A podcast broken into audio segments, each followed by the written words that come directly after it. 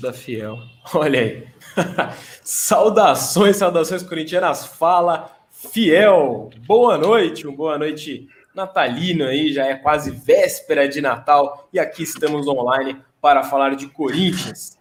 2020 aí, só de lives. Tamo juntar, sejam bem-vindos a mais esse Redação Meu Timão. Sou o Lucas Faraldo, estou hoje com os guerreiros de plantão natalino, Beatriz Zocoler e Vitor Chicaroli. E aí, meu povo?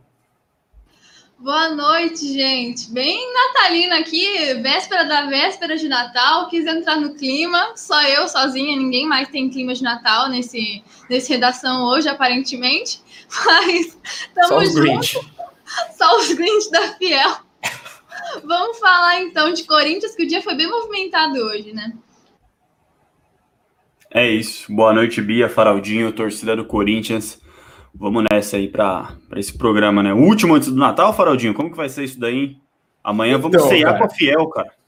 É, ceia você com a Fiel. A gente vai a gente vai fazer o seguinte, cara, os programas noturnos, né? Então, no caso, o Redação Meu Timão, não faz muito sentido a gente tocar no dia 24 de dezembro, tá todo mundo aí ou reunido com a sua família pessoalmente, virtualmente, enfim é um momento mais especial. Aí no dia 25 à noite e tal, vocês já vão estar ali tudo de barriga cheia, né? Querendo fazer a digestão do almoço ainda. Aí estaremos online dia 25 à noite, certo?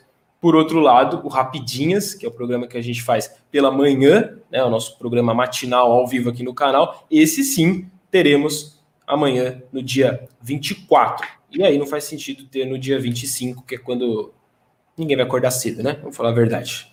Então, é, é, essa, é, não sei. Essa é, a, essa é a nossa lógica aqui da programação. Se dará certo, acho que depende muito aí da, da própria Fiel.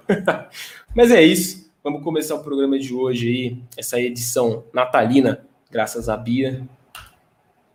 E é isso. Antes tem, antes de colocar o giro aí, o que a galera tá falando nos comentários? Vamos ver, ó. galera educada hoje. Estavam xingando a gente. Não, estavam xingando a gente pelo atraso e acho que essa foi uma das lives que menos atrasou na história do canal. Aqui são 9 e gente... são 9 e 2 aqui ainda onde eu moro. São 9 e 2, cara. no horário de Vitão, são 9 e 2. Tá certo, então a gente não atrasou. Essa é a verdade. Aí, Pablo é. Cazuza, boa noite pro senhor também. Para toda fiel aí, muita, muita gente mandando boa noite. Galera falando da onde está o, o Marcos Leite aí. Taguaritinga, interior de São Paulo. Tamo junto, Marcos. É isso e o Gabriel Ferreira já deu a letra mancinismo neles. Pois muito que bem. Vamos então para o giro de no... Hoje vão ter dois giros de notícia, um no meio do programa meio perdido. Fica um mistério aí do, do porquê. Cadê? E aí, como vocês já devem ter percebido a essa altura, o Vitinho está de folga no Natal. E é por isso que eu tô com essa cara de abobado, meio atrapalhado aqui, mexendo com a técnica. Mas vamos que vamos, que as coisas darão certo. Ou não? Ou não. não. É porque aí já aparecem dois giros aqui. Qual é a chance de meter o giro errado, né? Imagina. Não, vai dar certo. No clima de Natal tudo funciona. Eu vou roubar aqui, vou colocar rapidinho. Ah, tá no giro certo. Pois muito que bem. Olha aí. Deixa as bordinhas amarelas aqui. Pronto. A galera me chama de ditador, mano. Aí tá osso a moral, hein? Te chamando de ditador? Ah, ontem eu falei que ia proibir os caras lá de fazer várias coisas, né? Então, é verdade. Bom, fica aqui aí... meu pedido de desculpas para a fiel torcida. o Vitão, se for um ditador. Um o, o, o, Vitão, se for um, um ditador, vai ser um ditador do bem. Eu aposto. se, isso é, se isso for possível, sim. Não, você, como ditador, eu, eu, eu boto fé. Sou um cara do bem, sou um cara do bem. Obrigado. É isso. Olha aí. Gigante de volta. Começamos com uma, uma grande notícia aqui. Cássio tem alta e deixa o hospital após deixar jogo do Corinthians de ambulância, né? Corinthians e Goiás. Na noite de segunda, o Cássio deixou o Hospital São Luís, onde ele estava internado lá no Morumbi, né? Sob observação, basicamente. Deixa nessa quarta-feira pela manhã uma ótima notícia aí para a torcida do Corinthians, principalmente para o Cássio, para a família do Cássio.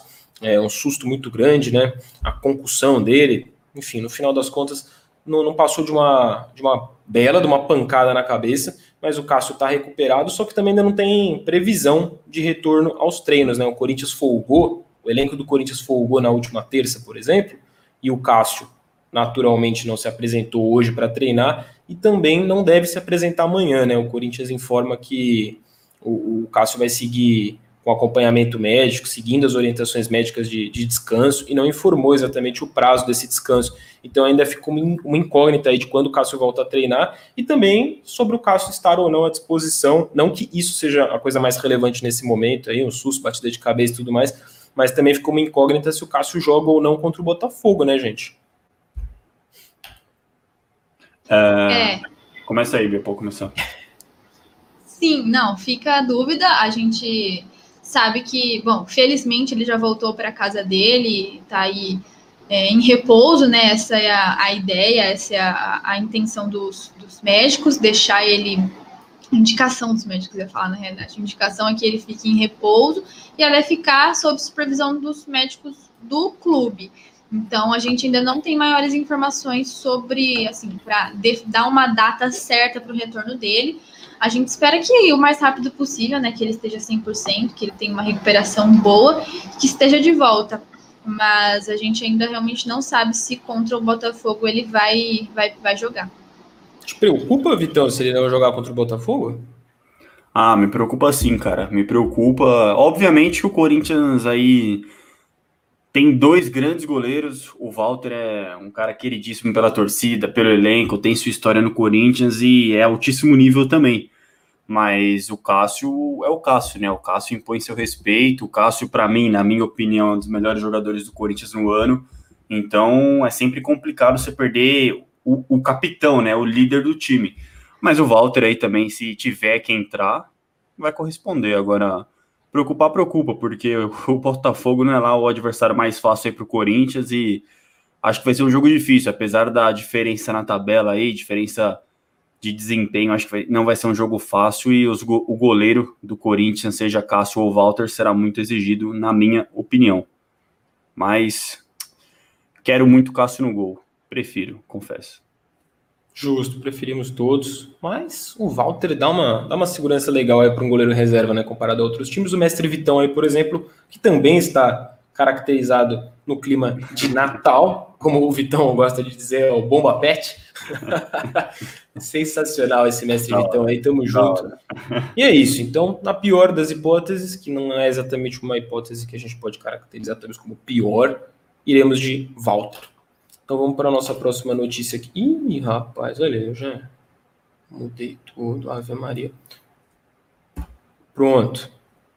E aí é a notícia que eu acabei adiantando, né? Ao falar do Cássio, o Corinthians se reapresenta hoje, né? Se reapresentou hoje mais cedo para aí sim dar início aos, aos, trabalhos lá no CT Joaquim Grava, visando justamente o jogo contra o Botafogo no domingo. A chance do Corinthians engatar três vitórias seguidas no Campeonato Brasileiro, onde vai parar o Corinthians de Wagner Mancini.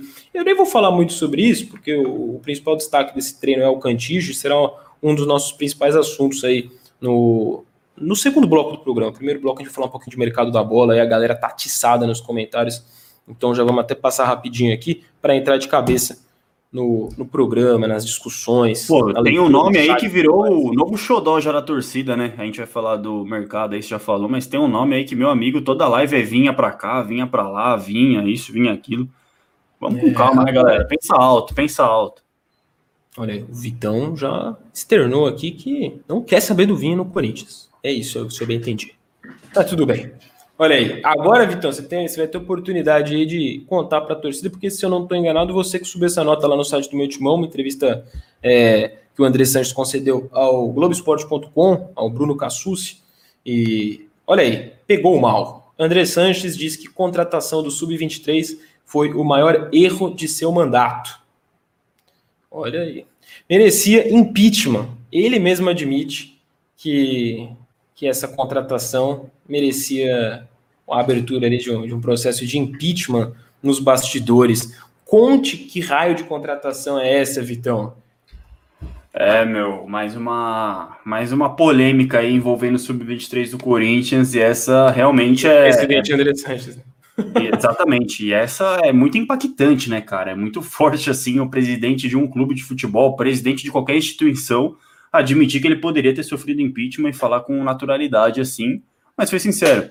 É, para quem não se lembra, aí, o Corinthians no ano passado contratou o meia Franzinho, de 27 anos, de 27 anos, para compor, integrar o elenco sub-23, cara. Na época, eu não sei se todo mundo vai lembrar, mas foi assim uma coisa muito comentada, tal como essas últimas contratações, né? Foi ali uma coisa bizarra. E para quem. Ah, e, e, certamente eu falei isso aqui agora, vão perguntar, né? Pô, é, mas por que 27 anos? Como assim? O que, que ele fez para merecer?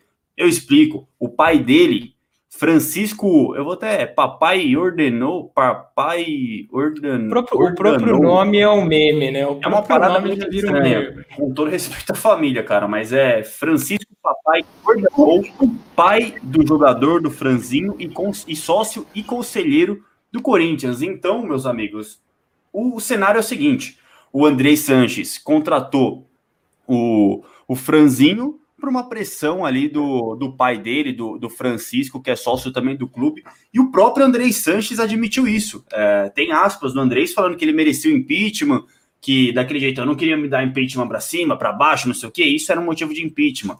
E aí depois ele fala uma, dele dá uma declaração forte, né, que eu vou até ler na íntegra aqui. Ele sempre esteve na base do Corinthians. No começo era só para treinar. Depois o pai pressionou para ter contrato, depois pressionou para ter salário, depois para ser titular. Aí passou do limite. Aí o Andrei Santos fala que eu sabia, não me arrependo. Pelo garoto jamais. Eu sabia que seria criticado. Faz parte do processo. Nem sempre dá para fazer do jeito que você acha que tem que fazer. Às vezes tem que ceder algumas coisas e não foi por causa do Fran. Foram por amigos em comum e eu cedi a pressão. Assuma a responsabilidade. Ou seja, é isso mesmo que vocês entenderam, cara. O Franzinho chegou ao Corinthians justamente por uma pressão do pai dele, que é sócio e conselheiro do Corinthians. E sim, o que muita gente já desconfiava, o André Santos praticamente escancarou, né? O Corinthians aí contrata. Tem muito, tem muito o lado de amizade ali dentro do Corinthians, seja na diretoria, seja com jogador, seja lá com quem for, e pouco profissionalismo. Isso é uma coisa que me incomoda muito, isso é grave, isso é grave. O dinheiro do Corinthians aqui, ó. É uma, é uma declaração grave, cara. Aí vem Andrés, o Duílio, enfim, a atual gestão fala assim, o, o Jassa lá, fala que, pô, é, o Corinthians aí gasta 200 mil por mês com sub-23, não é basicamente nada. É verdade, não é nada, cara, mas, pô, dinheiro e dinheiro, o Corinthians nesse perrengue vai ficar contratando por pressão do pai de jogador, cara com todo respeito, mas quem que esse Francisco aí papai ordenou no Corinthians, velho? Quem que esse cara para pressionar um presidente do Corinthians para o filho dele jogar? Isso é um absurdo. Pegou muito mal aí, como diz a chamada. O Andrei Sanches falou que ele merecia impeachment, de fato, se isso for a fundo, merecia.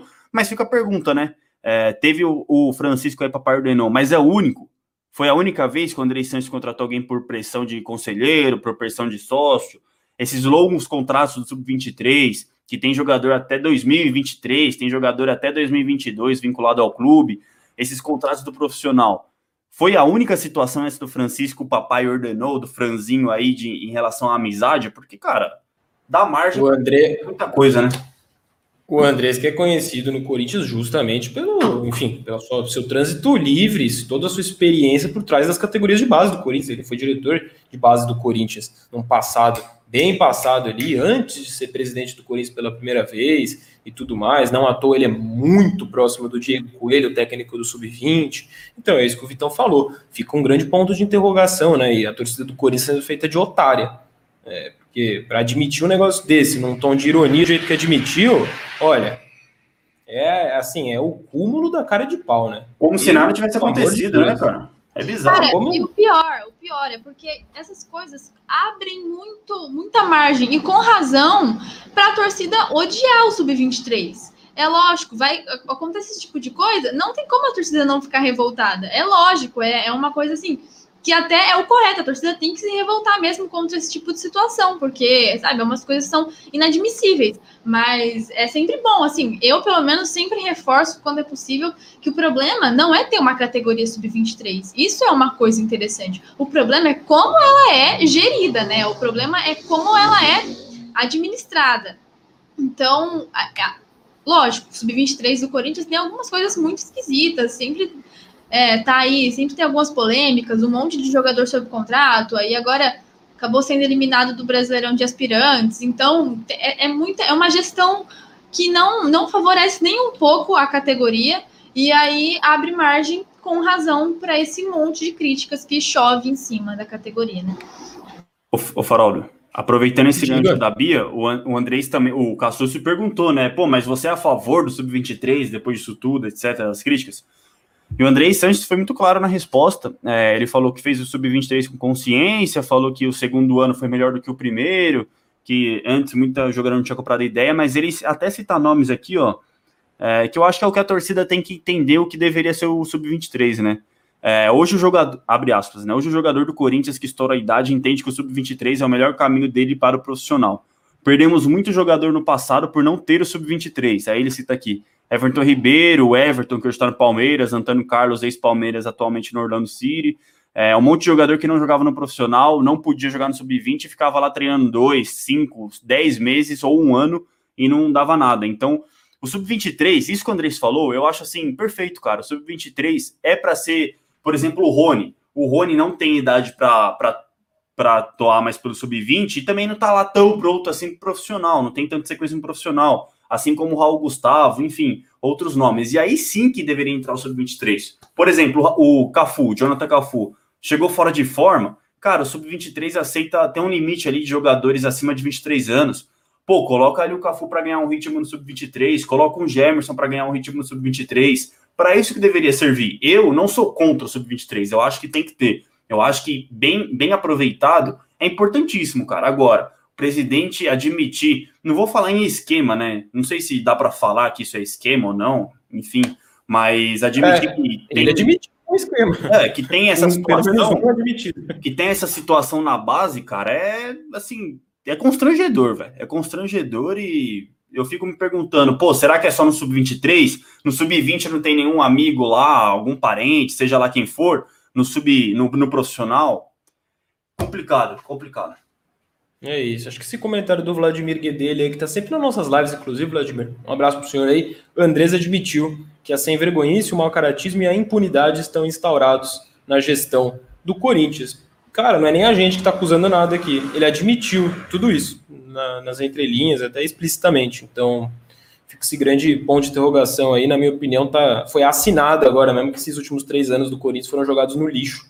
Salvo os acordos da Arena, que de fato o Andrés falou que ia resolver e encaminhou, né? Não resolveu tudo, mas encaminhou, porque de gestão de futebol, jogado no lixo esses, esse triênio, na minha opinião. E agradecer, agora já levantando um pouquinho o astral aqui da nossa live, agradecer o Robson, Robson FC aí, virou membro aqui do canal. Aí sim, Robson, obrigadão, tamo juntos. Sabor é osso, hein? Aí já não é nossa culpa, mas a gente sempre enfatiza, porque realmente incomoda, mas o verdinho aí é culpa do YouTube. Um dia, um dia, a gente faz uma bagunça aí de invadir alguma rede social do YouTube para pressionar, porque a Fiel tem esse poder para pelo menos ter o poder de escolha, né? Para mudar a cor, porque realmente é, é, meio desagradável aqui pro canal do meu timão. Você ia falar alguma coisa, Via? Não.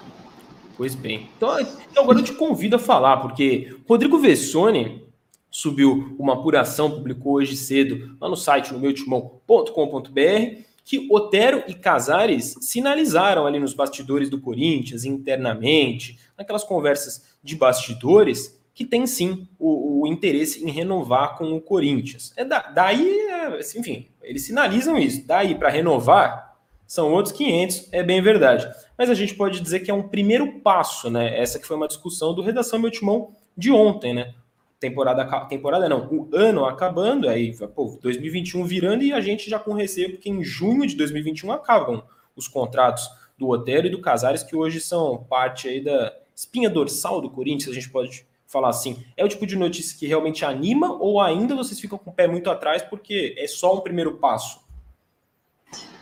Para mim, só de, só de ter o primeiro passo já é uma coisa muito boa, porque é, as coisas do Corinthians às vezes, às vezes demoram mais do que a gente espera para acontecer, né? Então, é bom que essa conversa já tenha sido iniciada, assim. Não que a conversa tenha sido iniciada, né? Mas que já tenha existido uma finalização.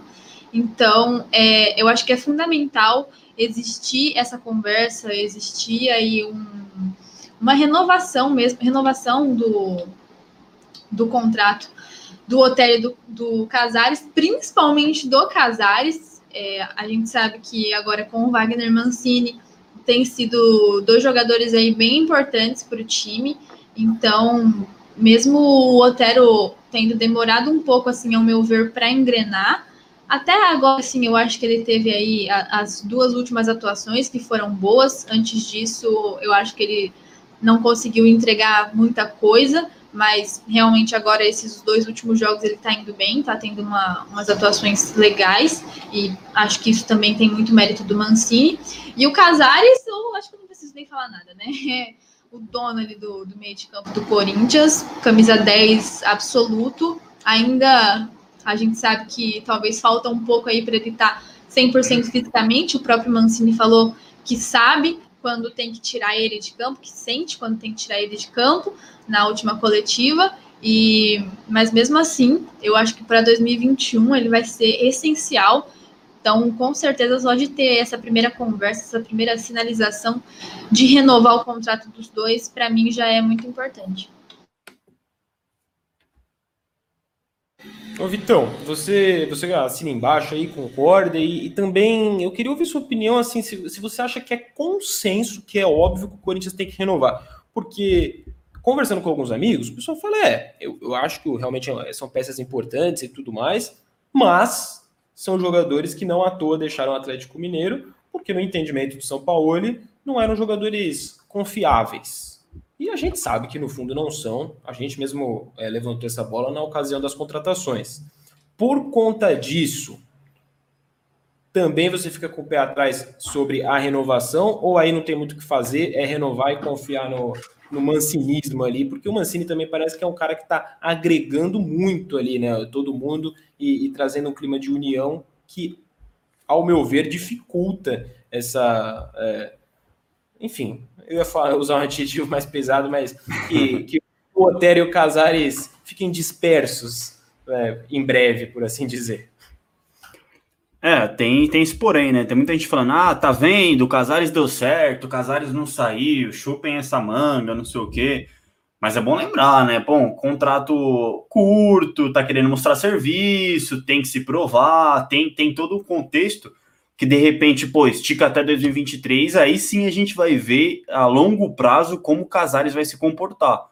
Eu ainda não não chego aqui na mesa, vou bancar e falar, ah, o Casares assim, ele tem talento, não tô nem falando dentro de campo, mas vou falar, ah, o Casares não foi nem um pouco problemático no Corinthians, vamos fechar três, quatro anos com ele. Não, eu teria esse, esse receio, essa cautela, por entender que pô, é um contrato curto, um contrato de risco, entre aspas, e justamente por isso talvez ele queira mostrar serviço. Espero de coração que siga assim. O cara é craque, é diferenciado, elevou o patamar desse Corinthians e o Corinthians tem sim que manter. Agora, eu não sei se de repente, pô, fazer trilha até o fim do ano, o fim do ano, até 2022, eu não faria nada muito além de 2022, eu iria com calma. E mas tem que renovar, cara, tem que renovar. Acho que seja lá o tempo que for curto ou médio, acho que longo, não, não acredito que vai ser tão longo assim, mas eu acho que tem que renovar. O Casares é craque acima da média no futebol brasileiro, no futebol sul-americano e será importantíssimo para o Corinthians em 2021. O Otero, cara, é, eu acho que assim tem sua importância, mas também se não renovar, se não der certo, eu não acho que vai ser o fim do mundo, não. Não acho que o corintiano, que o torcedor corintiano tem que se descabelar, tem que ficar se lamentando, porque de repente o Otero, ah, não deu certo a renovação, meu Deus, o que, que vai acontecer agora? Não, acho que o Casares sim é uma peça que não dá para descartar. Agora o Otero seria bom ficar, seria bom continuar, seria uma peça teria sua importância no elenco. Agora, se não der certo também, eu não, eu, eu não vou tratar como o fim do mundo, meu Deus do céu, o que vai ser do Corinthians? Não, mas seria muito bom os dois, e obviamente o Fábio Santos ali estendeu o vínculo dele, né? E é bom lembrar também que o Gemerson tem contrato até metade do ano só também, então é mais um jogador aí que. Mas esse nem estreou, né? Então a galera ainda não tá mais cobrando tanto. Mas o Casares tem que ficar, o cara é craque absurdo. É, só mais uma coisa. E essa árvore Você verde, provavelmente... hein, meu Deus, hein? E, ó, o Everton, o Everton Santana aqui assina embaixo com você, Vitão. É exatamente isso que ele coloca aí. A gente já já vai ler o comentário das outras pessoas. Fala aí, Bia. Da árvore do Otero? Do Otero, mas da árvore eu sei que tem gente aqui também que tá citando. É, teve comentário, eu vi. Eu vou pegar um spray preto, gente. Vou pintar a árvore. É, eu ia falar, é uma coisa que eu estava conversando até com alguns amigos hoje também, e eles levantaram essa, essa discussão, porque provavelmente uma renovação talvez venha com aumento salarial é, dos dois. Então, a gente não sabe, assim, também como vai ficar a folha salarial do Corinthians para 2021, né? Então, a, o, com o Bozelli saindo agora, né, no, no fim do ano, fim do ano, como se a gente não tivesse, né? No fim do mês. Daqui a uma semana. no fim do mês, acho que já vai dar uma aliviada, mas aí provavelmente também com a renovação de, de Casares e Otero, talvez tenha um, um reacerto aí no, no, salário, algo do tipo, eu não sei como funciona, mas aí também tem, teria que ver essa questão por conta da folha salarial do Corinthians, né? Que a gente sabe que o ideal para o ano que vem seria diminuir um pouco dos gastos aí, também não sei se vai ter lista de dispensa ou algo do tipo. Justo. O, o Luiz Sade está perguntando se a gente tem notícia do Cássio. Ô Luiz, tem, ele já tomou, é, ganhou a alta lá no hospital. A gente falou disso no comecinho aqui do programa. Se quiser voltar, aí você pega com, com delayzinho o programa, ou então vai assistindo, depois volta lá para o começo. Mas falamos sim, tá tudo bem com o Cássio. É, vamos ver a, a opinião da galera aqui. Aí a galera, o Edmar, por exemplo, já faz uma lista de dispensa aqui, é, bancando que tem que permanecer o Casares e o Otero, mas falando quem tem que ir embora. Ele citou Luan, Vital, Cafu, Everaldo opiniões polêmicas aí. Ô, Faraldo. Diga. É, cara, aproveitando esse gancho de renovação, eu não tenho certeza, eu dei até um Google aqui, mas não achei. O Cantinho não teria um negócio que o Corinthians tem que efetuar um, uma certa porcentagem do pagamento, quer dizer, efetuar uma certa porcentagem não, terminar o pagamento do Cantilho já em janeiro? Para assim eu... esse vínculo virar automático? Não tinha um negócio assim de que é um empréstimo, que pode voltar, isso e aquilo, ou estou completamente enganado? Não, completamente enganado você não tá, mas eu não lembro com precisão agora, mas era um esquema que o Corinthians tinha que honrar com, com os pagamentos. E até onde eu sei, o Corinthians está honrando, ainda não houve atraso, quer dizer, chegou a, a ter chegou ali, atrasar, mas né? o Corinthians já. A, quase atrasou, não foi? Eu, eu acho que a em primeira julho, parcela. Lá, né? Essa é, a segunda. A primeira eu acho que até atrasa um pouquinho, mas enfim, o Corinthians está, está tudo em ordem em tese. Vai caminhar, né? Dele. Agora, se atrasar, o que eu agora considero difícil, né? Com a volta do futebol, o fluxo de caixa do Corinthians vai melhorando e tal, os próprios salários do Corinthians pararam de atrasar, então já, já me custa acreditar que o Corinthians vai voltar a atrasar esse tipo de compromisso grave, assim, né? Que pode melar a própria, próprios contratos vigentes. Aí seria um absurdo. E não seria bom pro Duílio também, né? Logo em janeiro já ter um problemão desse, né? Acho que não deve acontecer é. também.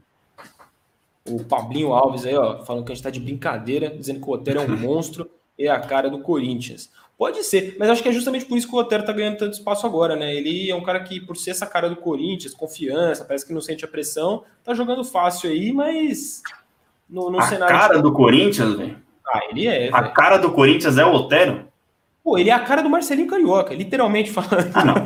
Aí, então contratava aquele o Júlio César lá, goleiro de Santo André, lembra? Era a cara do Marcelinho Nossa. Carioca, pô. Sim. Não, mas você entendeu o que eu quis dizer. O cara é raçudo e tudo mais.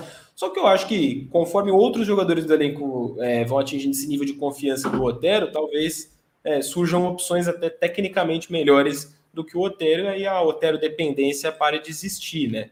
Acho que é, é, é um assunto um pouquinho polêmico, mas enfim, a gente vai, vai alertando para vocês, mas o que há de informação é que eles já sinalizaram que querem sim renovar com o Corinthians, mas daí o, o Romero também queria, né? E, e, a gente sabe onde deu tudo isso.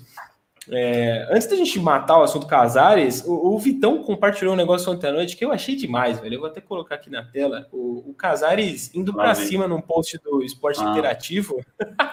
Mano, ele foi para cima Cara, ele é muito resenha. Ele é muito demais. resenha demais. Contem aí pra galera o que aconteceu para quem não viu, eu já tô colocando aqui na tela. Cara, é, o Esporte Interativo, né, que é um perfil bem ativo no Instagram, no Instagram e no Twitter, né, publicou lá que o Vinha, que o Vina, né, e o, putz, eu esqueci agora o, Keno, o, o ex-colega dele, inclusive, lá de Atlético Mineiro. O Keno? Isso, Keno. Keno, Keno. Ambos têm seis assistências, né, aí tá aqui a legenda, garçons do Brasileirão no EI. Keno e Vinha estão empatados com seis assistências e são líderes do quesito nessa edição. Quem vai terminar o campeonato em primeiro? Ah, ah, aí o Casares, estava lendo aqui o print, nem vi a tela aqui. Aí o Casares comentou: já chego aí. O Casares tem quatro assistências, faltam duas. E, pô, se ele seguir essa média aí, meu amigo vai, vai liderar com certa facilidade até, hein, meu. Interessantíssimo, velho. E, e, é o que você falou, o cara tá confiante, o cara tá. Ele sabe que ele vai ele sabe que ele vai chegar, velho, porque ele precisou de quatro jogos como titular para dar quatro assistências. O que são duas para empatar com o Vini e com o Keno aí? Mais dois joguinhos como titular? Mano, se ele tá com esse nível de confiança para fazer brincadeira nas redes sociais, imagina, Segura, como, imagina quando entra em campo, velho. Por isso que tá jogando a bola que tá. É muito louco, hein? Fala aí, Bia. Eu acho que ele tá muito feliz, né? E até porque ele, tá, ele repostou dois stories do, do meu timão, né? No, no Instagram dele. E achei muito engraçado, cara. Então, ele é muito resenha mesmo. Tá aí alegre. É bom ver esse clima, né? Realmente de confiança, de alegria aí no elenco. Mostra que os jogadores estão motivados. Isso é muito importante. Demais. E aí, já que acabamos entrando indiretamente no assunto Vina aí por causa do Casares, o Casares que causou isso, hein? Corintieiro aí pergunta pra gente, manda um super chat. Muito obrigado, Corintieiro. Caso o Otero não renove e o Vina venha, seria o substituto ideal? Mandem um salve para fiel Jacupiranga. Um salve para fiel Jacupiranga. É, eu tô louco ou eu já falei Jacupiranga na live de hoje? Se eu ah. dei um salve para ele lá no comecinho, eu posso estar confundindo. Foi, foi outra cidade. Não, não, aquela cidade lá foi outra. Foi outra. Confundi, então, perdão aí, mas estamos junto. É, vocês, vocês achariam é, que um compensa a, a, chegada de um compensa a possível saída do outro, algo assim? A possível chegada do, do Vina? Do Vina, é, no caso de um Otero saindo, por exemplo, lá a gente está falando dessa situação de tem contrato curto, né? Só até junho. Cara, muito é... hipotético mesmo, né? A galera, se o Vini chegar hoje do Parque São Jorge, acho que vai ter até carreata lá rumo ao Parque São Jorge, né? Porque o cara virou a celebridade da torcida do Corinthians. E assim, acho que é um, é um jogador, na minha opinião, ok, que teria sua importância no elenco do Corinthians, mas não sei se seria o titular absoluto, o cara do Corinthians. Tem um pouco de pé atrás ainda. Mas, repito, tem potencial, é bom jogador, tá numa grande temporada aí, é um cara que faz gols, dá assistências, é um cara muito importante para o setor ofensivo. Só não sei se seria esse titular absoluto, ou ao menos algo próximo de incontestável, assim como a torcida tá falando. Ah, tem que ver o Vinha, o Duílio tem que ir atrás do Vinha, Vinha aqui, Vinha lá, isso e aquilo. Eu acho que vamos com calma, vamos com calma, teria sua importância, mas acho que não resolveria todos os problemas do Corinthians, não seria o craque ou o cara desse time, longe disso, e acho que é até bem nivelado aí o, o Otero com o Vinha, talvez acho que o Vinha é mais participativo, assim, um pouco mais participativo dos jogos do que o Otero, na minha opinião, então então vamos, vamos lá, vamos ver, mas não acho que deveria ser essa unanimidade toda que tá sendo aí na torcida do Corinthians. O cara tá com um status de, de Marinho, né? Lembra aquela época que, pô, a torcida queria o Marinho, Marinho aqui, Marinho lá? O Vinha tá, pô, tá até, até mais um pouco exagerado, assim, na minha opinião. Fala, fala aí, Bia. Então, pois é, eu, eu compartilho, vou na mesma linha aí do, do Vitão. Porque eu acho que ele não chegaria para resolver o problema, o maior problema do Corinthians, que no caso sim é o ataque, e principalmente ali a ponta. Então, para mim, eu acho que eu sou até um pouco mais radical nessa questão, porque se não for para vir o cara que vai resolver ali a ponta, que eu acho que não é o Vina, porque ele não vai, acho que ele não vai conseguir suprir essa dificuldade e não vai chegar para resolver eu acho que se não for para vir o cara da ponta, eu acho que não, não tem que contratar, cara, porque aí vai ser mais alguém para a gente ter ali no banco e que às vezes não não entrega tudo que é preciso, não consegue desempenhar tudo que a torcida espera ou tudo que é, é esperado. Então, tudo que a torcida espera é esperado. E o, e o próprio Mancini, né? Que é que aconteça no ataque do Corinthians. Então, eu, sinceramente, não sei se eu concordo tanto com a vinda do Vina, não. Tá certo. O, o, eu, eu, só, eu acho que a galera acaba ficando muito animada, talvez, ou pelo menos eu, quando não sou totalmente contra, ainda que eu também seja contra, eu assino com vocês aí, mas por lembrar do Thiago Galhardo, cara, aquela situação do Thiago Galhardo, que o Corinthians foi um dos primeiros clubes ali que, enfim, foi publicado até pelo meu timão mesmo o interesse no Thiago Galhardo, o negócio não avançou, foi para o Inter e, enfim, se mostrou esse acerto tão grande, aí por ser também o jogador que está fazendo essa mesma, esse mesmo caminho, aparentemente, lá no mesmo Ceará e tudo mais, é, talvez a torcida fique, pô, dessa vez vamos tentar acertar, mas, enfim, é, entendo e, e, vou mais na linha de vocês mesmo. O Lucas Campiotti, membro aqui do canal também, um abração para o meu xará, que o Duílio não cometa os mesmos erros da gestão passada. Pague 700 mil para Casares, melhor que pagar 300 para três pé de ratos aí, diferença. É, certamente é melhor pagar 700 por Casares do que 300 para esses três pés de rato. Eu só não sei se pagar 700 por Casares por si só é um bom negócio. Mas enfim, aí a gente vai discutindo conforme novas notícias forem surgindo aí, meu xará. E aproveitando que a gente está nesse assunto de mercado da bola, antes de falar de time em si, aí falaremos do Cantígio principalmente, é, o, o, Carlos Augusto meteu mais uma caixa, né? Já, já, já, são dois gols lá no Monza, já em pouquíssimo tempo, em nove jogos pela Série B italiana, ele já fez mais gols do que pelo Corinthians, né? Pelo Corinthians ele só fez um gol no profissional e agora no Monza lá já meteu seu segundo gol, tá começando com, com o pé direito, a gente pode dizer, ou no caso dele que, que é lateral esquerdo com o pé esquerdo, mas aí sem. Eu, olha aí que piadinha infeliz. É, eu, me parece que o, que o Carlos, com esse começo, é, ele começa a se valorizar de um jeito que eu, pelo menos, fico otimista de que o Corinthians vai conseguir, sim, um, ainda ganhar uma graninha considerável com aquela história polêmica lá dos 60% ainda restantes da mais-valia, né? ou seja, do lucro. O Corinthians vende ele por 4 milhões de, de euros. O que vier a mais disso numa revenda, numa eventual revenda do Monza, o Corinthians tem direito de 60% em cima. É, dá para já ter esse, esse otimismo? Vocês acham que é muito cedo? É só um indício mesmo de que as coisas de fato estão caminhando bem? Porque mais que os dois gols, ele também já é titular absoluto por lá, né? Cara, sobre o Carlos, é, primeiro eu fico muito feliz, né? Por ele estar tá tendo boas atuações, está conseguindo aí fazer gol por lá. É, eu gosto muito dele. Inclusive, fiquei sentida quando ele foi embora, mas agora já já não estou mais tanto por conta do Fábio Santos, né? Mas é, eu acho que a gente só vai conseguir falar melhor sobre valorização do Carlos, sobre realmente ter uma certeza aí maior de conseguir uma, um, uma quantia boa sobre ele, é, caso o Monza vá para a Série A do, do italiano mesmo. Porque mesmo ele tá, mesmo ele tendo boas atuações por lá, mesmo, lógico, isso valorizando o jogador, eu acho que ainda assim, por conta daquela questão contratual que a gente só vai conseguir ter 60% do lucro da venda do Carlos, ainda acho um pouco mais preocupante. É, foi uma, uma decepção, né, quando a gente realmente ficou sabendo que não era o que pensávamos da, dessa negociação do Carlos, mas eu acho que a gente só vai conseguir falar melhor sobre isso, sobre uma, uma venda com maior porcentagem para o Corinthians, se o Monza for mesmo para a Série A. Inclusive, eu não sei nem em que posição o Monza está. Alguém sabe isso? Não. Posso descobrir aqui rapidão. Mas eu assino, eu assino embaixo aí, viu, com, com o Carlos Augusto. Eu acho que assim, cara, eu acho que a gente vai ver ele sendo vendido por um valor considerável. E acho também que, apesar de toda a polêmica, o Corinthians vai ficar com uma quantia bem, bem ok, assim, porque não, é óbvio que o, o, a negociação antes era muito melhor, né? Mas também não é de todo horror assim, tipo, nossa, que patético. Não, é que a gente ficou com uma expectativa e, na minha opinião, deu uma, uma, é, uma frustradinha na torcida, né?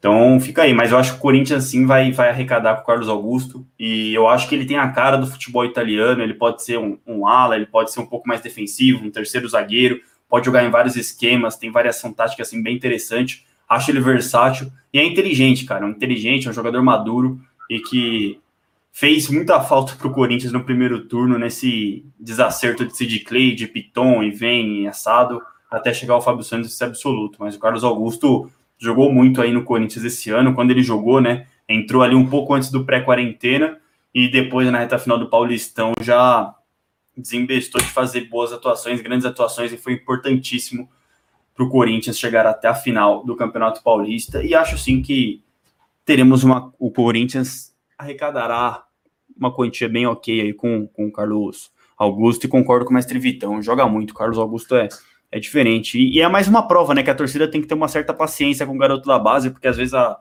o cara sobe, pô, o ano de adaptação é meio complicado, não vai bem, e a galera já quer rotular ele. O Carlos Augusto foi esse exemplo e jogou muita bola esse ano. Achou aí, Fábio? Monza está na sexta colocação. É isso. Falaram nos comentários. Sexto colocado, o Monza. Tá brigando sim aí por, por subir na, na de divisão. E é o projeto. Time de né? empresário, né? Time de empresário, deve. Eu acho que ele deve sair mesmo se o Monza não subir. Eu acho que ele sendo destaque como vem sendo, se ele manter esse ritmo, fazendo gol, sendo titular absoluto, eu acho que é questão de tempo aí para ele ir para uma Série A do Campeonato Italiano, até mesmo para outro mercado, né? Quem sabe. É isso. É o. Daria para fazer um paralelo que foi o Red Bull Bragantino, talvez, aí na, na, última temporada de Série B, pensando que é um time que está investindo pesado para subir de divisão e tudo mais. Enfim. É, como a gente falou aqui de colocar um segundo giro de notícias aí mais breve para aproveitar o assunto mercado da bola e renovações, Corinthians saiu renovando também no feminino e no futsal. No feminino foi logo, foram logo duas, né? A exemplo do que também aconteceu ontem. Então já são quatro jogadoras. É, Cinco, Faraldinho. Cinco. Cinco, porque acaba neste momento. O Corinthians, obviamente, está vendo a live aqui, né? O Corinthians está nos acompanhando e soltaram aqui a quinta renovação, Gabi Portilho Sequeda. Gabi Portilho fica no Corinthians, é a quinta renovação aí. Inclusive, vou tocando a notinha aqui já, mas seguirei na live, pode confiar. Mas é isso daí, cinco já, hein? Então, cinco. Então, o giro de notícias está é, relativamente desatualizado, mas o Vitão acabou de atualizar. Então, partindo da Portilho, você ainda tem a Catiúcia, que é uma das melhores jogadoras aí do, do Corinthians, e não é de hoje, não é de 2020, renovou o seu contrato. E você tem também a Giovana Campiolo aí, zagueira do Corinthians, renovando. Então, aos pouquinhos, o Corinthians vai mantendo a base, era aquilo que a gente falava, que o Corinthians precisava manter sim a sua base dentro do possível. Todo mundo, né? Já teve uma primeira perda considerável, a Lele, goleira titular, na minha opinião, é a melhor goleira do futebol brasileiro em atividade, inclusive um absurdo não ter sido convocada aí na última chamada da Pia. Mas muito que bem, é, o Corinthians, por enquanto, está nesse saldo aí de 5 a 1 né? Renovou 5, perdeu 1 um, e fica a expectativa para o resto aí do elenco. E teve também a renovação importantíssima para o futsal, né? O Corinthians, vice-campeão da Liga Nacional de Futsal, poderia ter sido campeão se não fosse aquela palhaçada da arbitragem no último final de semana, mas tudo bem. Nos vemos em 2021. André Bier aí, por mais uma temporada no Corinthians, ele que vem desde o começo dessa década, né? Estamos acabando a década de 2010 até 2020. Ele está desde o começo da década, no primeiro momento com categorias de base do futsal corintiano, e chega para o pro profissional ali 2015, 2016, e putz, vai engatando um trabalho melhor do que o outro, já em 2016 o melhor ano, foi inclusive campeão da Liga Nacional e agora bateu na trave, segue à frente do projeto futsal do Corinthians, uma ótima notícia também aí, o Corinthians então mantendo o que está dando certo no feminino e no futsal. Enquanto o Vitão vai fazendo a notinha, tem algo a, a comentar aí, Bia, desse pacotão de renovações? É, feliz, né, que as coisas estão se encaminhando dessa forma. Hoje foram, então, três renovações no feminino, né? Ontem tinham sido duas. Então, acho que a tendência é, como a gente tinha falado né, na, naquele, naquele pós-jogo do, do título do Paulista, que o Corinthians vai anunciando dia após dia aí as renovações. Então, será que amanhã teremos quatro anúncios de renovação, se for seguindo esse ritmo aí, né? Mas só uma, uma hipótese mesmo. Espero que continuem realmente aí divulgando e anunciando quem vai continuar para 2021. pessoal aí no chat pedindo muito hashtag RenovasAnote. Acho que é questão de tempo, né, para aparecer aí o anúnciozinho dela. Tem o Arthur Elias também, que logo deve aparecer entre os renovados para a próxima temporada. E a gente fica feliz, né? Porque são, é um elenco muito bom. A gente sempre falou isso, que espera realmente que esse elenco do Corinthians permaneça e continue fazendo história aí. E que se for para vir alguém que seja só para somar, a gente infelizmente acabou perdendo aí a, a Lele, mas também temos boas goleiras que com certeza vão, vão continuar dando essa estabilidade lá no gol do Corinthians.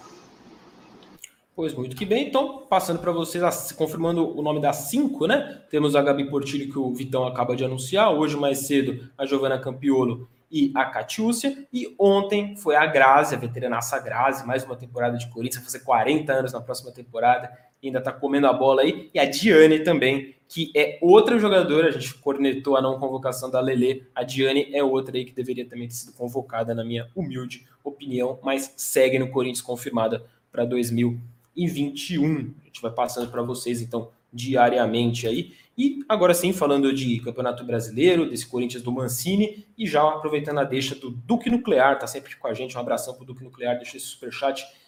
G8 dá para entrar na Liberta? Ou precisa ser G7 ou G6? É um assunto legal, que envolve até mais informação mesmo do que, do que opinião, e aí ele deixa uma, a, a opinião dele, espero que renove com Casares e Otero. Boa noite. Tamo juntasso, Duque. É, precisa de G7 ou é, cara, por enquanto é G6, né? Por enquanto é G6. Mas pode virar G7 ou G8 a depender dos campeões da Copa do Brasil e da Libertadores. É, é mais provável que na Copa do Brasil mesmo, a não ser que o América é, apronte, né? A América que está jogando hoje, nesse momento, inclusive, contra, contra o Palmeiras. Sim, a 0x0. 0x0. É, e do outro jogo, o, o Grêmio fez um gol, mas estava impedido. Olha aí, então, um gol suspeito, hein? Um gol polêmico, polêmico. Olha aí, são, são os times que podem ajudar o Corinthians, né? Indiretamente aí para nessa situação o Duque de abrir um, um, G7 ou um G8.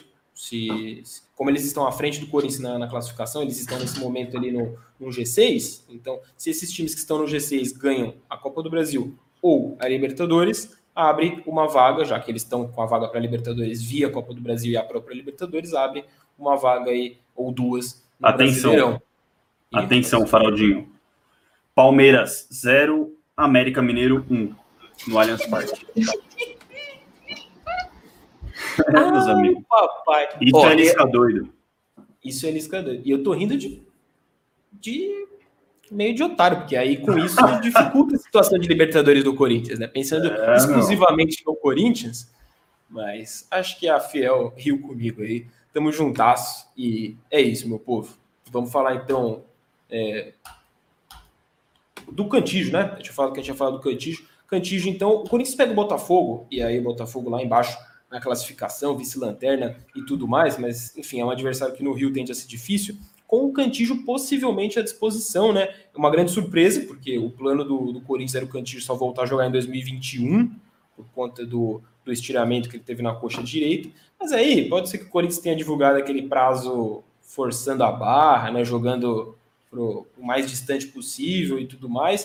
O fato é que o Cantijo, em tese, voltaria só para 2021. Já treinou com bola no dia de hoje, esse dia 23 de dezembro.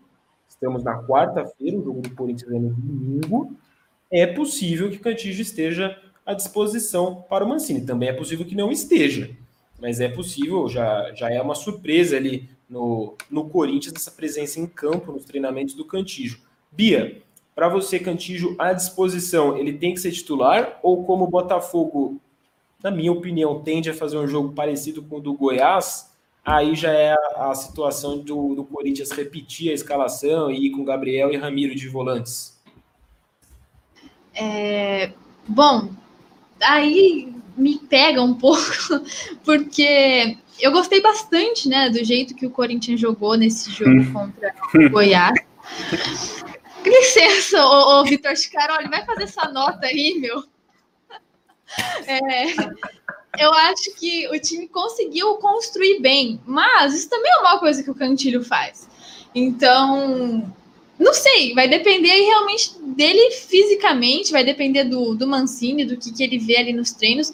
Como a gente não está tendo acesso a isso, e o próprio Mancini falou que vai para o jogo quem está treinando bem, quem está melhor, quem tem aí boas atuações, ele escala de acordo com o adversário, ele modifica o time, ele muda as peças. Então, acho que está nas mãos dele, com certeza ele vai fazer uma boa escolha aí, confiando no professor, porque ele acertou muito em ter colocado o Ramiro no meio, jogando mais centralizado e ajudando a construir, às vezes até arriscando aí finalizações, que não é uma coisa que o Cantilho faz tanto, né? O Cantilho não, não tenta fazer tantos gols assim, não pisa tanto na área. É, o Ramiro foi avançando um pouco mais e, e ajudando a, o time a criar jogadas mais ofensivas. Ele e o Gabriel, né, ficaram mais, mais livres aí para subir e ajudar o time nessa parte da criação, o que eu achei muito legal. Mas realmente aí eu, eu fico em dúvida, porém, acho que os dois têm, essa, têm a capacidade de, de jogar e fazer um jogo com uma, uma estratégia que realmente seja parecida com a que o Mancini usou contra o Goiás. Justíssimo. Quer opinar aí, Vitão? Tá, tá com a notinha prefere? Já tá quase acabando aqui já, Faraldinho, sem, sem erro. É, eu, eu, eu assino embaixo com a Bia em relação ao, ao atuação do Ramiro aí contra o São Paulo. Acho que ele fez muito bem o que estava proposto a ele fazer.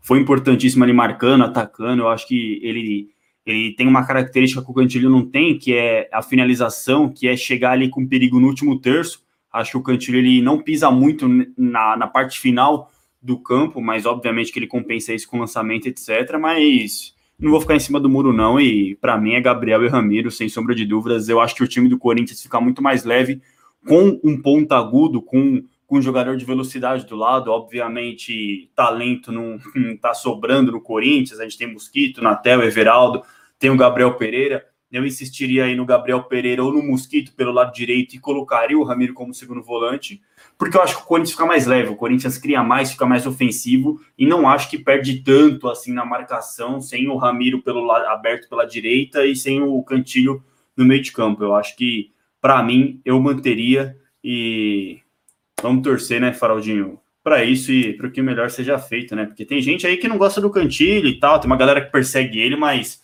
falo para essa galera aí, vamos com calma que o, o cara tem sua técnica aí mas, Ramiro, a vaga é sua, meu parceiro. A vaga é sua, Ramirinho. Rapaz, a verdade é que a gente tem que gostar de todo mundo, velho. É, o Corinthians não precisa ter 11, não. E aí, se tem uma opção, tanta opção no banco, tanta variedade tática para o Mancini escalar, vai ficando cada vez mais gostoso ver o Corinthians aí. O Corinthians que cada vez mais também com o poder de surpreender os adversários. E, cara. Ah, eu espero que sur... Ih, rapaz. É isso. A Bia foi é censurada. Isso pela, internet. O Grinch, o Grinch atacou a live do, do meu timão aí, não gostou da Bia Natalina. A Bia já volta, o quadradinho dela segue aqui, então é só uma instabilidade. Já já a Bia reaparece aqui, conclui. Enquanto isso, eu vou agradecer o Israel Pereira. Temos mais um membro, então, aí. Este verde está permitido porque claramente é em homenagem ao América Mineiro. Então, aí sim, seja bem-vindo, Israel Pereira aí, a família Meu Timão, mais um membro aqui do canal. E a Bia voltou. Nossa, eu palmeirei bonito aqui agora, cara. Foi, foi minha internet, gente. Perdão, mas já estou de volta. Quer concluir aí, Bia? Ou Não, onde que eu parei? Agora? Você estava falando que o Cantilho nem deve voltar mais para o time titular. Ah. Não, eu, eu acho que eu tava falando do. Você falou que você ia ser surpreendida por alguma coisa. Alguma coisa te surpreendeu aí. Não, eu falei, tomara. To... É, sim, a internet surpreendeu bastante. Mas tomara que o Corinthians surpreenda o Botafogo, né? Porque, pelo é amor de Deus, é inexplicável o que acontece nesse jogo. É isso. Vitor Gomes está presente aqui nos comentários da live Informações de bastidores é de que o Vitor Gomes não está sóbrio nesse momento. Está aqui nos assistindo. A foto que ele mandou aí, meu amigo. Tamo juntasso, Vitinho. Seu cachorro alcoolizado, tá de folga, merece. Tamo junto, meu querido.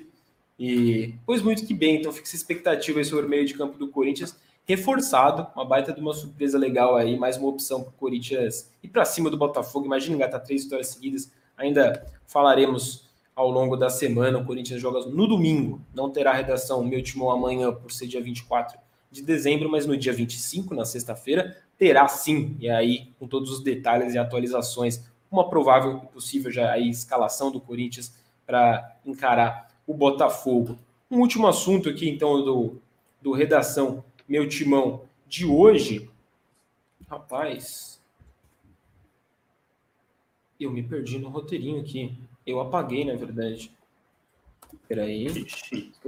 Não, a gente falaria da base. Aí tinham dois assuntos, né? Um deles, o Rodrigo Varanda, que treinou no, no, dia de hoje. O outro eu já recupero aqui, mas o Rodrigo Varanda seria o primeiro mesmo? Lembrei até o outro. É um levantamento aqui do, do meu timão, feito pela Júlia Raia. É isso, então. Pronto. Estamos, estamos de volta aqui com tudo em ordem. O, vamos falar primeiro do Rodrigo Varanda. Rodrigo Varanda, destaque do Sub-17 do Corinthians, vai fazer 18 anos é, no próximo mês de janeiro. Já é destaque do, do Sub-17, é uma das grandes promessas do Corinthians ali, né, é, no ataque. e ele está treinando entre os profissionais. É bem verdade que por uma situação um tanto quanto inusitada, né? Ele estava se recuperando é, de um problema de ligamento no cotovelo direito e está recuperado, mas ficou sem ritmo de jogo, porque ficou mais de um mês parado. Só que nesse período em que ele ficou parado, o sub-17 entrou de férias, o sub-20, que seria o lugar então em que ele naturalmente seria integrado para ganhar esse ritmo de jogo, de treino e tudo mais, está é, tá em fase decisiva né, nas competições, no Paulista e no Brasileiro. Inclusive, nesse final de semana, no sábado, encara o Palmeiras na Fazendinha pela final, em jogo único do Paulista Sub-20. E aí, na semana que vem, já encara em jogos de ida e volta o Grêmio, pelas quartas de final, do, se não me engano, do Brasileirão Sub-20. E aí, por conta desse clima de decisão do Sub-20, o Sub-20 também não recebeu o, Rodrigo Varanda. E o Rodrigo Varanda engatou uma sequência aí, se eu não me engano, são três dias já treinando no CT Joaquim Grava, com o Mancini de olho. Mancini de olho ali no Varanda, naturalmente, está treinando junto com o profissional. Gostaria de ouvir de vocês a opinião aí, se é o tipo de jogador que pode surpreender o Mancini, quem sabe já pintar com mais frequência, imagina, promovido do sub-17 para profissional, não seria nenhuma loucura no mundo do futebol normal. Talvez no mundo do Corinthians é, seja algo muito inusitado que a gente não está acostumado. É, gostaria de ouvir a opinião de vocês. É, cara, seria bem inusitado, assim, né? Porque uma coisa é, por exemplo, você ver o Mancini subindo o Felipe Augusto, que tem um hype absurdo já na base, o também o, o Cauê, enfim, nomes do Sub-20. Agora, o Varanda seria uma surpresa. É, eu acho que, assim, algum jogador tem um futuro aí, eu acho que pode render bons frutos ao Corinthians, tem seu talento. É, é, um, é um atacante, vou até pegar os números dele aqui certinho, mas me surpreenderia, cara, me surpreenderia, assim, ele tomar, ter uma certa prioridade, assim, no lugar de, de outros atletas que, para mim, na base, tem um brilho maior, ou pelo menos tiveram uma temporada melhor, né? Ele tem aí quatro jogos em 2020 e dois gols, né? Então, não joga aí desde o finalzinho de outubro, mas teve esse problema aí também. Mas, assim, tem, tem, tem, sua, tem sua importância nas categorias de base, no sub-17 do Corinthians. Acho que é um garoto promissor, mas não vejo ele totalmente pronto, assim, para jogar no, sub, no profissional, de chegar e já disputar um Brasileirão, fase pre preliminar de Libertadores. E os números gerais dele aqui, ó, são 48 jogos disputados pelo Sub-17 do Corinthians, 9 gols marcados. Então, não é um número tão animador assim, mas eu acho que ele vai evoluir ainda mais. Ainda tá, tá um pouco novo. Me surpreenderia bastante, sim, porque eu acho que tem outros nomes aí que deveriam ser prioridade da comissão técnica. É, também, também acho que é isso. Ele com certeza é um jogador aí que pode crescer muito e render bons frutos ao Corinthians no futuro, mas eu acho que por enquanto tem outros nomes que merecem ter mais atenção e que a gente sempre fala, inclusive, que, que deveriam vir para 2021, subir para 2021, principalmente aí o Cauê, que a gente está sempre falando, o Varanda vai fazer 18 anos em janeiro, então ainda é um, é um moleque novo. É, tá voltando aí de, da cirurgia, então tem bastante coisa ainda aí para acontecer com ele. Acho que precisa de mais um ano na base, precisa de, de realmente continuar treinando, pegar ritmo de jogo. É, ele que jogou pouco, né, nesse ano, então acho que é bem necessário que ele faça esse período aí para depois a gente pensar, tem que ver como que ele vai como que ele vai jogar, se realmente as atuações dele vão, vão encantar. E aí, lógico, se ele merecer, se ele ter esse período aí de, de maturação, é, com certeza deve, deve subir para o profissional depois de um tempo. Vai ter, não vamos ter copinha em janeiro, mas em 2022, se Deus quiser. E aí, lógico, se ele estiver bem, a gente tem grandes chances de ver Rodrigo Varanda jogando a copinha pelo Corinthians, né? Então vamos, vamos esperar, ter um pouco de calma e ver o que acontece num futuro próximo. Diz muito que bem. Então falaremos desses outros jogadores da base agora para encerrar a redação meu último de hoje, justamente os que estão na iminência de subir, talvez, que a gente já possa ver no começo de 2021, quem sabe, da temporada 2021 que começa em fevereiro. Vou colocar na tela aqui o levantamento da Ju, nossa queridíssima Júlia Raia. um nome que muitas vezes a gente acaba não citando aqui, né? Por exemplo, o Cauê vem, acaba sendo muito mais citado do que o Matheus Araújo, por exemplo. Mas o Vitinho também acaba sendo mais citado. Mas é o Matheus Araújo, meia atacante ali do Corinthians, que está liderando esse ranking de participação direta em gols pelo Sub-20 na temporada de 2020. E aí, o levantamento da Ju mostra esse ranking aqui embaixo a lista de jogadores com participação diretas a gol. O que é participação direta? É a somatória gol e assistência, né? E aí, o Matheus Araújo participou diretamente de 15 gols, como vocês estão vendo aí na tela, 8 gols marcados e 7 assistências. Um jogador, assim, para efeito de comparação, a gente está falando tanto do Casares, né? Pô, o Casares, quatro assistências em quatro jogos como titular, mas o próprio Casares ainda não fez gol pelo Corinthians. Não estou aqui reclamando nem cobrando do Casares, isso não é isso. Mas o Matheus Araújo, por exemplo, são sete assistências, e se não estou louco, ele é o líder no quesito. Ele é o líder do quesito, é o, é o principal garçom do, do Corinthians sub-20. E tem oito gols também. É o artilheiro aí do, do Corinthians sub-20. É o jogador hoje mais importante, talvez, do sub-20, pelo menos mais decisivo em termos de gols, com 15 participações, somando gols e assistência. O Vitinho em segundo, com 13, e o Cauê aparece em terceiro, com 9.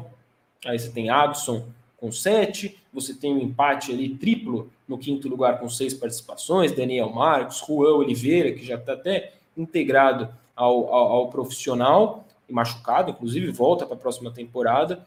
A gente não sabe ainda direito se direto já nas mãos do Mancini para o profissional ou porque ele ainda se machuca nos tempos de Thiago Nunes, né? Então, a ver como que o Mancini vai lidar com essa situação do Juan Oliveira. Tem que o Gustavo Mantua assim volte já direto para o Mancini, mas o Juan talvez pegue um tempinho do sub-23 ainda quando voltar. Mas enfim, vocês veem aí que a lista é grande. Até o Gabriel Pereira aparece ali no, no sexto lugar. Gabriel Pereira que já está jogando, a gente já estava até brincando aqui que está virando o 12 jogador do, do Corinthians do Mancini e aparece aí nesse sexto lugar com cinco participações, um gol, quatro assistências aí para a torcida do Corinthians ficar até mais animada com o que vem pela frente no profissional. É, dessa lista aí, isso simboliza muito para vocês quem está na iminência de subir ou nomes que não estão aí aparecendo no, de cara assim nessa lista também podem surpreender em termos de aproveitar a base para a próxima temporada? É, eu, eu gosto muito de sempre falar assim, em jogadores que realmente estão prontos. Porque, por exemplo, um exemplo que é sempre bom de citar é o Xavier, né? Ele subiu da base, assim, pronto, cara, completamente pronto. É um jogador que parece veterano em campo. Agora, a gente já não vê isso com, por exemplo, o, o próprio Gabriel Pereira. Tanto que ele teve que passar pela transição física e tudo mais, teve esse processo um pouco mais lento. E agora, dessa, dessa lista aí, lógico, surpreende bastante. A gente vê que tem jogadores aí participando bastante de gol e é um setor em que o Corinthians tem uma carência um pouco maior. Porém, eu vejo o Cauê mais pronto do que o Matheus Araújo. Então, nesse sentido, assim, não, não que o Cauê esteja completamente pronto, porque eu ainda acho que para 2021 ele precisa ir aos poucos, ganhando mais minutos e tal, não como o Xavier, que já chegou aí assumindo posto de titular em alguns jogos. Eu acho que o Cauê tem que subir sim, mas com tudo com muita paciência, ganhando alguns minutos e treinando aí com o profissional e fazendo essa transição. Agora, o Matheus Araújo eu já não vejo ele tão pronto. Eu acho ele muito promissor. E os números dele mostram isso. Ele é um jogador que realmente é muito bom. E eu acho que é mais assim para o futuro, né? Para 2022, algo do tipo. Mas para agora não. E tem também outros jogadores que a gente que não estão nessa lista, né? Como por exemplo o Du, é um jogador assim muito bom que talvez com um pouco mais de, de maturação ali no, no junto com o profissional e ganhando mais minutos também renda mais. Então, eu acho que tudo tem que ser olhado. O Mancini falou que ele está em contato com a base, está observando, então ele tem sim esse olhar para a categoria de base, o que é muito bom, é muito interessante, já que a gente não vai ter copinha, como eu falei, em, em janeiro. e é a maior vitrine da base, né? Não tem como.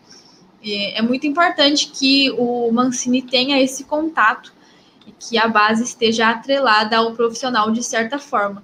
Mas eu acho que é isso. Assina embaixo aí. Ô, Vitor. Oi, fala, pode falar. Antes, antes de você falar só, cara, parece que eu, eu, acho que perguntaram sobre o Cantijo, perdão aí, não, não consegui acompanhar aqui nos comentários, mas perguntaram sobre o, o Cantijo, e aí parece que tá rolando uma fake news sobre, sobre o Cantijo. O Rafael Ramírez já tratou aqui de explicar tudo o que aconteceu. O, o Cantijo ele voltou a treinar antes do esperado, então existe a possibilidade dele reforçar o Corinthians contra o Botafogo, que era algo que em princípio não estava em cogitação no Corinthians. E, Surgiu essa fake news? Falando até do G1 aqui. Cara, cara eu não sei porquê. Desde o começo da live tem gente falando que. É, perguntando se o Cantilho tá saindo, que perguntando se é clickbait a, a, a thumb. Não sei, eu não, não entendi nada. Também não sei. Não, não sei há essa informação aí, não sobre saída do Cantijo, venda do Cantijo. Se há, por favor, informem a fonte aí, porque é uma grande novidade que a gente não, não, não tá sabendo, não. Fala aí, Vitão, perdão. É, não, o Cantilho deve ficar no Corinthians aí por mais tempo, para alegria da fiel torcida. E eu, eu assino embaixo aí com a Bia, cara, sobre o Cauê principalmente. Eu acho que o Corinthians aí, o Bozelli não vai ter o seu vínculo renovado. Corinthians, na minha opinião, não tem que ir atrás de, de muito de muito de muito atacante, de muito centroavante para ser reserva do jogo. Eu acho que o Corinthians tem que até o sub-20 falar, ó, Cauê, você vai começar a ser relacionado com frequência, você vai entrar num segundo tempo aqui, no Campeonato Paulista você vai jogar depois do intervalo, você vai entrar no intervalo, pô, brasileiro você vai jogar ali a reta final dos jogos, o Jô não vai poder jogar, você vai ser titular, iniciando essa transição lenta, lenta assim, entre aspas, né, essa transição natural do Cauê para o profissional, porque é bom lembrar também, né, ano passado ele estava no Sub-17, brilhou, fez uma temporada espetacular, esse ano Coelho puxou ele para o sub-20 já para a Copinha. Na Copinha ele não era titular, jogou ali poucos minutos. E agora, depois da paralisação da pandemia, ele se firmou de vez no sub-20. Então, é um garoto que no ano passado estava no sub-17. Eu acho que ele não é, não vai ser tão meteórica assim a ascensão do Cauê no profissional, mas tem bola para isso. O que eu acho é, o Corinthians aí tem que ir com calma, não contratar ninguém, apostar no Cauê. Fazer justamente isso. Cauê, você vai ser relacionado para os jogos. Irmão, você vai entrando ali no fim do tempo, no, no fim do segundo tempo, vai entrar no intervalo ali no Campeonato Paulista, vai ser titular, o João não vai jogar, você vai, você vai ter seu espaço, vai ter sua chance, e ele vai treinando ali no profissional, né? Frequentemente, todo dia. Eu acho que isso é importante, ele perder esse, esse impacto de, de treinar com o Cássio, de treinar com o Jô, com o Fagner, com ídolos. Acho que isso é importante para o garoto. Espero de coração que o, que o Mancini e todo o departamento de futebol faça isso, porque não vejo necessidade de contratar um jogador sendo que ali o Corinthians tem o Jô, e enfim, tem outras opções que também podem atuar no setor. Eu apostaria na base e voltando um pouco ao assunto do Vinha também, eu acho que o Corinthians poderia não não exagerar, não errar em contratações, cara. Eu acho que tem que ser pontual. O Corinthians não tá na fase de apostar 7 milhões e ah, não deu certo, é isso, vira que segue. Não, o Corinthians tem que ser preciso em qualquer coisa que ele for fazer, cara. Ah, vai trazer um ponta? Irmão, tem que trazer um ponta que vai chegar e vai jogar, sei lá, nem que seja um, um dentinho da vida, um Roger Guedes, um Alex Teixeira, jogador assim. Vejo muita gente falando sobre o Vinha. Na base, ainda não vejo um ponta assim que suba profissional e solucione os problemas. Agora, o Vitinho e o Matheus Araújo são meias muito técnicos. Eu Prefiro o Vitinho, até porque já fiz uma entrevista com ele, então sou tendencioso sim. é brincadeira. Mas acho que o Vitinho tem muita bola, é um jogador que já teve cotado em Manchester City, em clubes, em clube europeu, e tá jogando muita bola, cara. Principalmente aí nessa reta final do Paulistão, aí ele voltou a, a balançar azeites, fazer gols, dar assistência. Eu acho que é uma peça importante que eu gostaria de ver no profissional. Eu só fico meio assim pela concorrência, né? Porque se sobe um meia da base pro profissional, pô, Bom lembrar, a gente já tem o Juan Oliveira machucado, tem Vital, tem Otero, tem Casares, tem Luan, tem o Sornosa que vai voltar. Então, assim, que espaço ele vai ter? Vai subir por subir? Assim, eu acho meio complicado. Então, eu fico um pouco com o pé atrás com esses meias que, na minha, na minha opinião, não devem ter chance tão cedo assim no profissional do Corinthians. Posso estar muito enganado, posso, mas acho difícil, ainda mais projetando um retorno de Juan Oliveira que já estava e um Sornosa que também já estava, né? Então acho difícil. E fora isso, eu também apostaria aí no, de repente, no Reginaldo, lateral esquerdo, já Não é ele ser o reserva do Fábio Santos, porque o Piton tá lá, mas, pô, ele faz uns treininhos ali pro profissional, no lado direito.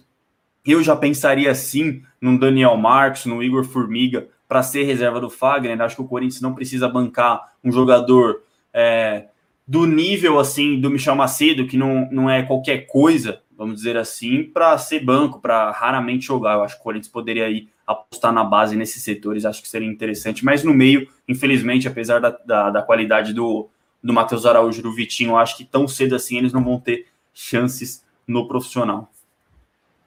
Tá certo. Mas aí a gente volta para o assunto do começo da live, né? Que o Sub-23 do Corinthians, nessa nova gestão aí Exato. agora do, do Willi, começa a ser melhor aproveitado. E aí o fato do cara bater a idade do Sub-20, isso não é nenhum problema. Vai para o Sub-23, continua sendo monitorado Perfeito. pelo Corinthians e quando pintar o espaço, aí sim ele sobe, sobe até mais pronto do que estaria com a idade só de Sub-20 ou até Sub-17, como a gente estava falando do Varanda.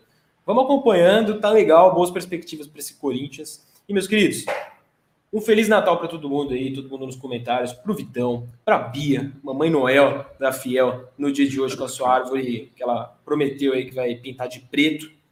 Vamos, a gente vai cobrar. Minha mãe vai me matar. É, bem... que ela não veja essa live. também prometeu que ia pintar o gramado da arena de preto e não pintou, né? Então tá. Parte tá dele foi. Teve, teve um espaço ali preto, né? Você queria, Faraldinho? Fala a verdade. A, a gramado todo preto? Seria style, né, velho? não sei se isso é possível, oh, não sei se é permitido. Tem um efeito no Instagram. Tem um efeito no Instagram que ele tira tudo que é verde de vídeo. Aí toda vez que eu vou postar um vídeo de gol do Corinthians, eu coloco. Aí o gramado fica meio cinza escuro, assim, mano, fica muito da hora. Perfeito, já pode usar isso para a próxima live para tampar esse verde da árvore aí, né? Brincadeira. para tampar a parede do, do Pedro Henrique. Do PH, do PH é, a gente vai ter, que, vai ter que correr atrás desse filtro aí para todas as lives aqui do, do meu último. Inclusive o bagulho do YouTube aqui de membros, né? Que aparece no, no canal. Uma boa, uma boa. Que é verde. Olha aí, muito obrigado pela dica, Bia. Podia rolar uma revolução a torcida do Corinthians ir para cima do YouTube e tentar mudar essa cor aí, né, Faraldinho? Não se faz revolução com flores, né? Não que eu esteja incentivando algo. Não. Estamos incentivando sim. Vamos para cima do YouTube aí que a gente consegue mudar essa cor. Imagina que da hora, velho. Todos os canais do mundo, o membro é verde. Aí do nada vai mudar. Por que, que mudou? Porque meu timão pressionou o YouTube e o YouTube tornou esse negócio é mais democrático. Tamo junto, Hashtag Fiel. A gente vai criar uma hashtag ainda para fazer isso. Vocês vão ver. Vai achando que é brincadeira. Vai, Corinthians. Feliz Natal. Tamo junto. E amanhã tem rapidinhas aqui. Não, não é porque é dia 24 de, de dezembro que não vai ter, não, hein? Rapidinhas tem. Tamo junto. Feliz Natal, meu povo. Feliz Natal a todos. Um beijo. Olha, quase que eu fecho sem colocar o nosso. Solta os créditos aí, pô. Solta o rap. Hoje merecia o funk do Natal, né? Nossa, hoje sim. Funk do Pô, Jingle Bell lá. Esse funk é style. Mete aí. Canta aí, então. Então, canta aí. Ah,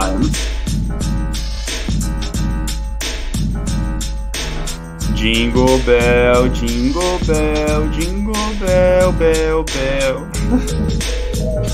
jingle Bell, Jingle Bell. Aí.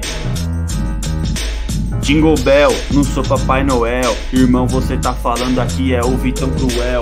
Eu vou na rima improvisada, pode pá. Vou pegar o papel e vou vazar. Yes. Boa noite. Feliz Léo Natal.